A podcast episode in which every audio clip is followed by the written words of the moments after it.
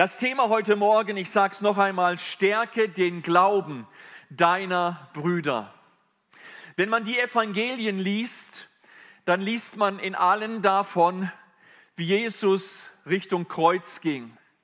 Auch in Lukas Kapitel 22, in diesem ganzen Kapitel, erleben wir diese Geschichte. Jesus auf dem Weg ans Kreuz für dich und für mich. Jesus feiert dort mit seinen Jüngern das letzte Abendmahl. Er betet mit ihnen. Er bricht das Brot, er teilt den Kelch. Im Wissen darum, dass er über diesem festlichen Mahl, über dieser Erinnerung der Befreiung von Ägypten, über diesem Fest der Erlösung von Bedrückung und Sklaverei bereits der dunkle Schatten seines eigenen nahenden Todes auf ihm liegt. Letzte Abschiedsworte fallen. Mahnungen, Ankündigungen, Erklärungen.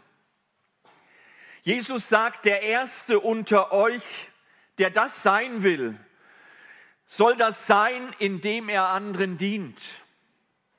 Oder geht in die Welt hinaus, das Evangelium zu predigen, aber nehmt nichts mit.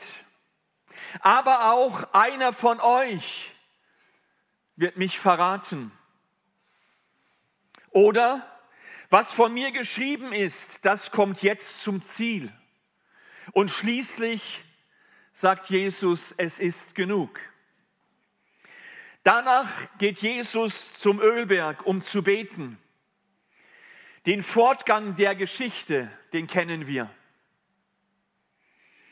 In diesem Zusammenhang fallen auch schmerzliche Worte an Simon, den ersten Jünger Jesus, einer seiner eifrigsten, überzeugtesten, den Jesus wegen seiner Glaubensüberzeugung auch Petrus den Fels genannt hat. Wir hören Jesu Worte in Lukas Kapitel 22, Vers 31 bis 34. Und ich lese die mal ganz langsam vor. Vers 31. Zu Petrus gewandt sagte Jesus, Simon, Simon, pass auf, der Satan ist hinter euch her. Und Gott hat ihm erlaubt, die Spreu vom Weizen zu trennen. Was für harte Worte.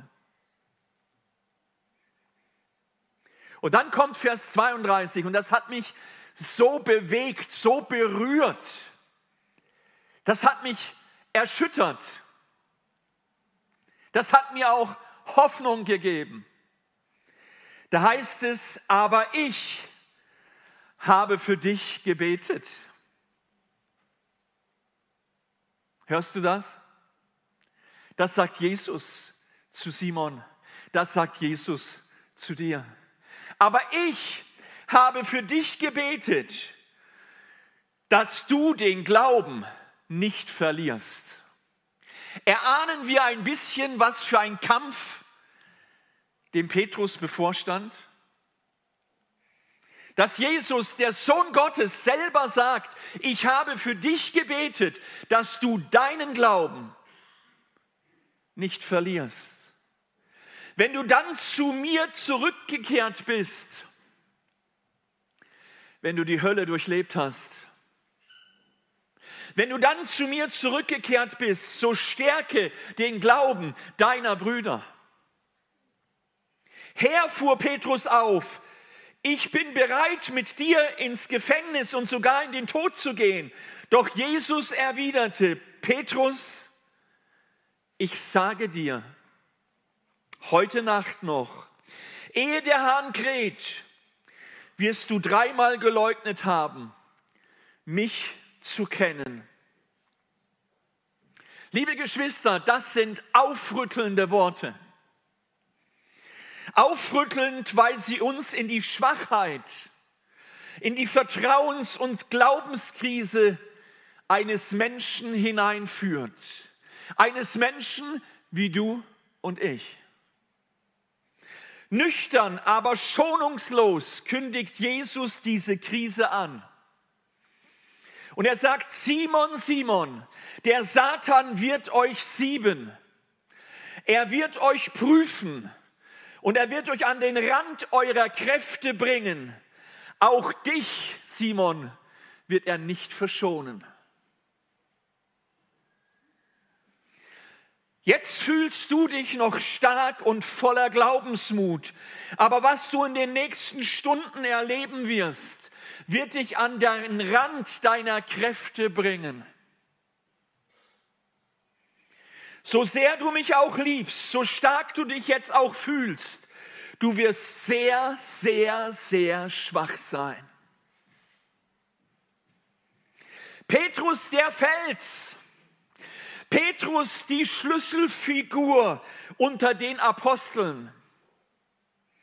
Er kann sich nicht vorstellen, in eine so tiefe Glaubens- und Lebenskrise zu geraten.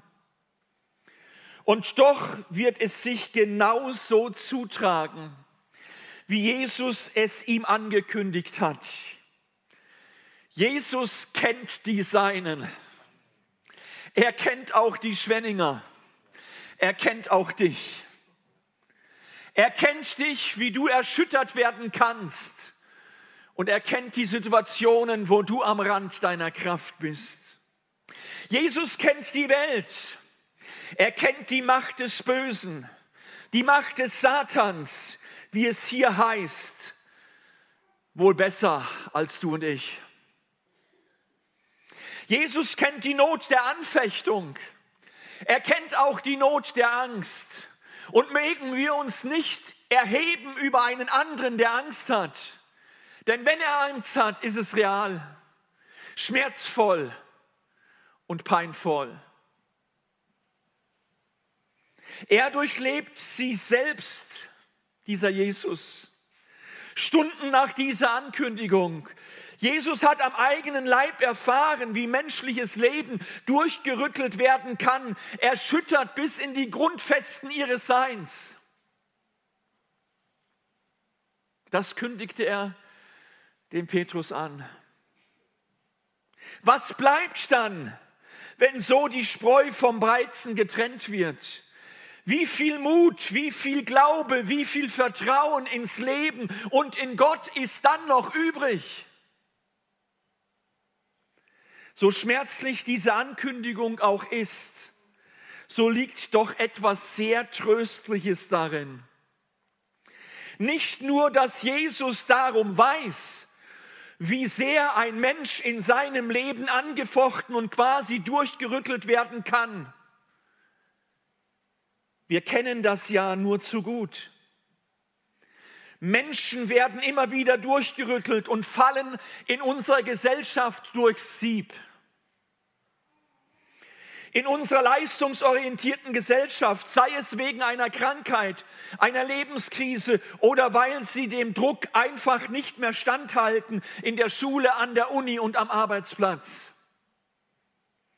Menschen werden immer wieder durchgerüttelt im Leben durch einen Schicksalsschlag den Verlust eines lieben Menschen, durch das, durch das Scheitern von Lebensplänen, durch Arbeitslosigkeit und Überschuldung. Aber unsere Welt ist wesentlich größer als Schwenningen, dieser heimelige Ort, wo ihr euch gemütlich und schön treffen könnt. Das hat Hansi schon gesagt. Es ist eine Gnade, dass ihr hier sein könnt. Könnt ihr mal Amen sagen, auch trotz Maske?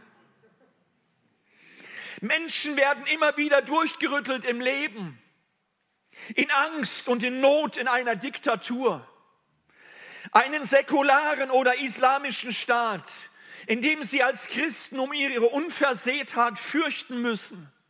Wie ist das, wenn Sonntag für Sonntag ein Spitzel unter der Kanzel sitzt? Ich weiß nicht, ob wir das fühlen können. Wenn man Sonntag für Sonntag Angst auf dem Weg zur Kirche hat, wenn man beruflich und gesellschaftlich diskriminiert wird, wie viele halten, halten stand in diesen schwierigen Verfolgungssituationen? Zur Zeit, als der Kommunismus noch eine geschlossene Wand war, zur Zeit von Gorbatschow, war ich drüben in Russland Ich habe miterlebt, was es bedeutet, vom KGB verhaftet zu werden, weil man hat mich verhaftet, obwohl ich russischer Staatsgast war. Und dann hatten wir einen Besuch im Ministerium. Und dann sagte dieser Minister zu uns, ich zeige euch mal eine kleine Kostprobe unserer Macht. Und dann hat er Wort für Wort all das uns erzählt, was wir in einer Untergrundgemeinde einen Tag vorher gesprochen hatten. Ich sage dir, ich wurde bleich. Und ich wusste eins, ich bin Wort für Wort überwacht. Ich weiß nicht, ob wir uns vorstellen können, so zu leben. Das schüttelt Existenzen und Menschen durch, auch heute noch auf dieser Welt, weil es ist nicht überall erlaubt, sich so zu treffen, wie wir das tun. Wer von uns kann sagen, wie es ihm ergeht, wenn das Leben uns durchrüttelt? Wie hart wird unser Glaube an den liebenden und gütigen Gott auf die Probe gestellt? All diese Gedanken können Angst machen, stimmt's? Aber da ist auch etwas sehr Tröstliches in den Worten von Jesus. Und das begeistert mich heute Morgen. Ich habe für dich gebetet, dass dein Glaube nicht aufhört. Ist das nicht stark? Jesus wusste, der Sturm kommt. Und die Stürme gehen durch diese Welt immer wieder neu. Und man hat den Eindruck, sie rollen stärker und stärker und stärker, auch bei uns im Moment in unserem Land. Aber da stehen diese Worte, ich habe für dich gebetet, dass dein Glaube nicht aufhört. Jesus betet für die Seinen. Jetzt sollte trotz Maske ein Amen donnern. Er betet, dass ihr Glaube nicht aufhört, dass sie nicht wie die Spreu weggeweht werden mit den Stürmen des Lebens. Er betet für ihre und für unsere Schwachheit. Auch Paulus sagte deshalb, ich rühme mich nicht meiner Stärke. Das sagte ein hochintelligenter Mann, ausgebildet bei Gamaliel. Schau dir das an. Ich rühme mich nicht. Ich rühme mich nicht meiner Stärke. Ist das nicht gewaltig? Sondern ich rühme mich meiner Schwäche. Denn wenn ich schwach bin, bin ich stark. Denn Gottes Kraft ist in den Schwachen mächtig. Ist Gott nicht gewaltig? Gottes Kraft ist in den Schwachen, in den Erschütterten in denen, die von einem Schicksalsschlag getroffen wurden. Gottes Macht ist in den Schwachen mächtig. Das Eingeständnis menschlicher Schwäche, es hat etwas Befreiendes, Erlösendes, Tröstendes.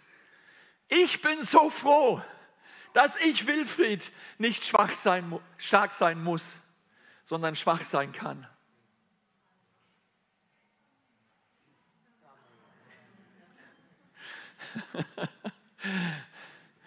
Wir lieben es viel mehr, der Starke spreche, ich bin noch stärker, gell? Ich sage dir, das Eingeständnis menschlicher Schwäche. Einerseits will Jesus, weil Jesus darum weiß, und andererseits, weil Jesus für uns eintritt im Gebet. Wir alle leben von der Gnade Gottes. Halleluja. In den Zeiten, in denen wir uns vom Leben und seinen Herausforderungen durchgerüttelt fühlen, von Krankheit, Überforderung, Angst und Schwachheit, dann sagt Jesus in Lukas 22, 32, wenn du dann, wenn du dann zu mir zurückgekehrt bist, so stärke den Glauben meiner, deiner Brüder. Ich sage den Satz noch einmal. Wenn du dann zu mir zurückgekehrt bist, so stärke den Glauben deiner Brüder. Was sagt Jesus hier? Petrus, wenn du das alles durchgestanden hast, dann stärke, dann ermutige deine Brüder. Es ist nun einmal so. Erst wenn du selbst etwas durchgemacht hast, kannst du andere, die dasselbe durchmachen, verstehen. Hallo. Darf ich euch mal von meinem Hochmut berichten? Du denkst, nee, Wilfried kann nicht hochmütig sein. Doch, sind bestimmt schon 20 Jahre her. Ich war sehr stark in Seminartätigkeiten unterwegs, in verschiedenen Hotels. Und man hat sich immer wieder die Frage gestellt, was für ein Thema ist dran? Was für ein Thema reizt die Leute zu kommen? Und ich sollte ja auch ein Hotel voll machen mit den Themen. Und dann kam in dieser Hochmut, in diesem Arroganz, ich benenne das heute so, habe ich mich ein bisschen umgehört. Welches Thema ist denn gerade aktuell? Über was möchten die Leute etwas hören? Und dann habe ich festgestellt, Burnout ist ein Thema. Burnout, ja, die Geschäftswelt, vielleicht sind die alle am Abnippeln, wie man so schön sagt, weil sie gestresst sind und kaputt sind und vielleicht sogar nicht mehr weitermachen können. Und ich dachte, wow, das ist ein Thema. Wenn ich dieses Thema aufgleise, die Leute werden kommen. Ich hatte keine Ahnung, was Burnout bedeutet. Ich hatte keine Ahnung, was das in der Tiefe bedeuten könnte, bis ich selbst erfahren habe. Mein Zusammenbruch war schlimmer, sagten die Ärzte, wie ein klassischer Burnout. Diese Stresserkrankung brachte mich an den Rand des Todes. Und ich sage dir eins, plötzlich habe ich Dinge verstanden, die ich vorher in der Theorie gehört habe, aber nicht verstehen konnte, die du auch nicht verstehen kannst. Du kannst das erklären von links nach rechts. Und in dieser Phase habe ich Bücher durchgeschaut und geschaut, wo, wo kann irgendjemand mir Hilfe geben? Wer hat das schon mal erlebt? Und all die Literatur, die ich dann ausgegraben habe, die haben mir alle gesagt, wie man krank wird. Aber keine Literatur hat mir gesagt, wie man gesund wird.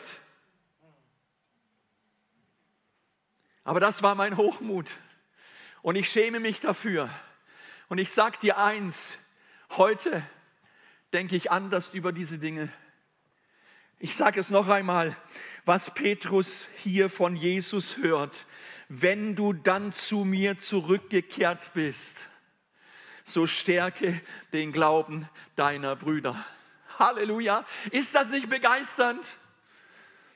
Ich sag dir eins, vielleicht bist du in deinem Leben auch schon an der einen oder anderen Stelle durch die Hölle gegangen. Ich möchte dich ermutigen, dein Zeugnis, deine Erfahrung ist so wichtig für andere, die das nicht erfahren haben, aber von dir den Glauben gestärkt bekommen, weil du berichtest, mein Gott hat mich durch die Hölle hindurchgebracht.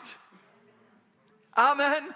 Mein Gott hat mir geholfen. Und ich sage dir, diese Zeugnisse sind so, so, so wichtig. Sie sind wichtiger als irgendwie ein rhetorisch gut aufbereiteter Vortrag. Weil nur das, was du erlebt hast, kann einem anderen auch wirklich helfen, weil es aus der Praxis kommt gespickt mit dem Wort Gottes, geöffnet durch den Heiligen Geist, darfst du die Gnade von Gott aufleuchten sehen in deinem Leben. Halleluja. Eine weitere Geschichte. Jesus und der Gerasener. Wir schlagen mal auf Lukas Kapitel 8. Und ich möchte das mal lesen. Das ist eine erschütternde Geschichte. Aber ich lese das mal für Vers für Vers vor und ich möchte dich ermutigen, mit deinen ganzen Sinnen dabei zu sein, was du jetzt hörst. Lukas 8, Vers 26. Dann erreichten sie das Gebiet der Gazarener, das gegenüber von Galiläa auf der anderen Seite des Sees liegt. Als Jesus aus dem Boot stieg und an Land ging, kam ihm aus der Stadt ein Mann entgegen, der von Dämonen beherrscht wurde. Schon seit langer Zeit trug er keine Kleider mehr und blieb auch in keiner Wohnung, sondern hauste in Grabhöhlen. Kaum hat er Jesus gesehen, kaum hat er Jesus gesehen, schrie er auf, warf sich vor ihm nieder und rief laut, was willst du von mir, Jesus, du Sohn Gottes des Höchsten? Ich flehe dich an, quäl mich nicht. Jesus hatte nämlich den bösen Geist befohlen, den Mann zu verlassen. Schon seit langer Zeit war der Mann in der Gewalt der, des Dämons. Obwohl man ihn immer wieder in Händen und Füßen fesselte und einsperrte, konnte er seine Ketten zerreißen und wurde von dem Dämon in einsame Gegenden getrieben. Ich weiß nicht, ob wir uns vorstellen können, was das heißt. Und dann geht es weiter. Wie heißt du? Fragt ihn Jesus. Legion war die Antwort, denn es waren viele Dämonen in ihn gefahren. Sie baten Jesus inständig, schick uns nicht in den Abgrund der Hölle. Nicht weit entfernt an einem Abhang weidete eine große Herde Schweine. In diese Schweine wollten die Dämonen fahren und Jesus erlaubte es ihnen. Nun verließen die Dämonen den Mann und bemächtigten sich der Tiere. Da stürzte die ganze Herde den Abhang hinunter in den See und ertrank. Als die Schweinehirten das sahen, ergriffen sie die Flucht und erzählten in der Stadt und in den umliegenden Dörfern, was geschehen war. Von überall her kamen die Leute gelaufen, um sich selbst zu überzeugen. Sie sahen den Mann, den Jesus gerade von den Dämonen befreit hatte. Er war ordentlich angezogen und bei klarem Verstand, ganz ruhig, sei, saß er Jesus zu Füßen. Da wurde ihnen unheimlich zumute. Was für eine Geschichte. Wenn man die verfilmen würde, das wäre Horror. Absolut Horror. Aber das Ende war Happy End. Halleluja. Das ist ein besserer Film, wie Hollywood produzieren kann. Was passiert hier? Was passierte in dieser Geschichte? Ich mache es mal ein bisschen dramatisch. Der Himmel ging auf die Hölle zu. Okay, noch einmal. Der Himmel ging auf die Hölle zu. Und jetzt kam Jesus. Was für eine Not muss dieser Mann mit den Dämonen durchlebt haben? Er erlebte die Hölle in sich selbst. Und jetzt kam Jesus, im Grund genommen marschierte der Himmel auf die Hölle zu. Jesus frug den Dämonen, wie, wie er heißt. Und die Dämonen sagten Legion. Eine Legion zur Zeit der Römer waren 6000 Fußsoldaten. Und ich kann mir das richtig plastisch vorstellen. Da ist dieses große Schlachtfeld. Stell dir das mal vor. Dieses riesige Schlachtfeld. Auf der einen Seite stehen 6000 Dämonen. Und auf der anderen Seite Jesus. Was für ein Bild. 6000 Soldaten gegen einen. Gegen einen Jesus. Der Mann wurde von allen Dämonen befreit und saß nur ganz ruhig neben Jesus. Was für ein Bild des Himmels ist da gekommen. Friede pur. Die Hölle war vorbei. Der Sieg war errungen. Ist das nicht gewaltig? Jubel doch mal ein wenig. Aber weißt du, das ist nicht alles. Die Geschichte ist toll, aber es geht weiter. Und dann lesen wir, der Mann, aus dem die Dämonen gewichen waren, bat darum, bei ihm bleiben zu dürfen. Ich meine, das hätte ich auch gefragt. Das hätte ich auch gefragt. Jesus, so klasse, dass du mich befreit hast. Ich bleibe gerade bei dir. Ich, ich gehe keinen Schritt mehr von dir weg. Wer hätte mitgemacht? Ich auch. Ich wäre in die Tasche gekrochen. Bloß nicht verlieren. Er fragt, kann ich bei dir bleiben? Und jetzt kommt's. Aber Jesus beauftragte ihn, geh nach Hause und berichte, welches große Wunder Gott an dir getan hat. Da ging der Mann weg und erzählte in der ganzen Stadt, was Jesus für ihn getan hat. Was sagt Jesus? Geh und erzähle deine Geschichte, deine Geschichte von Himmel und Hölle. Was heißt das eigentlich? Es heißt nichts anderes wie stärke den Glauben deiner Brüder. Amen. Stärke den Glauben deiner Brüder. Es ist so gewaltig deine Geschichte, die du durchgemacht hast, erzähl sie, stärke deine Brüder. Und noch eine Geschichte zum Schluss. Auch die hat mich tief berührt. David und Goliath. In 1 Samuel 17 ab Vers 33. Das ist unmöglich, antwortete Saul. Wie soll ein junger Mann wie du den Zweikampf mit diesem Philister gewinnen? Du bist ja fast noch ein Kind. Er aber ist ein erfahrener Soldat, der von Jugend auf gelernt hat, mit Waffen umzugehen. Doch David ließ nicht locker. Als ich die Schafe und Ziegen meines Vaters hütete, kam es immer wieder vor, dass ein Löwe oder ein Bär die Herde überfiel, ein Schaf packte und es wegschleppen wollte. Dann lief ich ihm nach, schlug auf ihn ein und riss seine Beute aus seinem Maul. Stürzte er sich dann wütend auf mich, packte ich ihn an der Mähne oder am Fell und schlug ihn tot. So habe ich mehrere Löwen und Bären erschlagen. Und diesem Philister soll es nicht anders ergehen, denn er hat sich über das Heer des lebendigen Gottes lustig gemacht. Was für eine Geschichte! Weißt du, was David hier tut? Er stärkt seinen eigenen Glauben.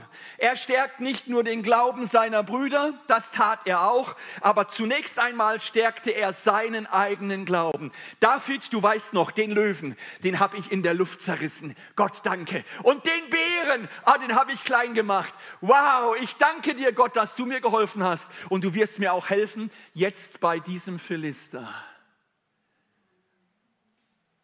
Wenn man die Geschichte genau anschaut, das gesamte israelische Armeevolk, die gesamten Soldaten der israelischen Armee standen da und zitterten vor einem Mann.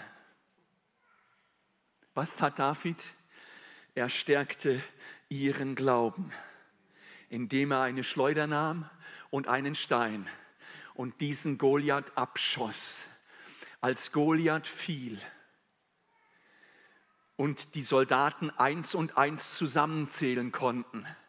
Die Stärkung des Glaubens von David für sich selbst und für sie ergriff sie Mut und sie haben die Schlacht gewonnen. Haben wir einen guten Gott? Stärke den Glauben deiner Brüder. Ich wollte eigentlich noch weitermachen. Hebräer Kapitel 11 die Glaubensgeschichten. Und ich habe gedacht, nee, das kann ich jetzt nicht tun, sonst sitzen wir morgen früh noch hier, wenn wir jeden anschauen, wenn wir jede Geschichte anschauen. Aber ich sage dir eins, nimm das heute Morgen mit für dich. Es gibt einen, der für dich betet. Und das ist nicht nur deine Oma und dein Opa, das ist Jesus. Da ist einer, der für dich betet, dass der Glauben bei dir nicht aufhört. Und dann wirst du herausgefordert, wenn du dann zurückkommst, wenn du genesen bist, wenn du den Schock in deinem Leben überwunden hast, wenn die Erschütterung vorbei ist, stärke deine Brüder. Amen.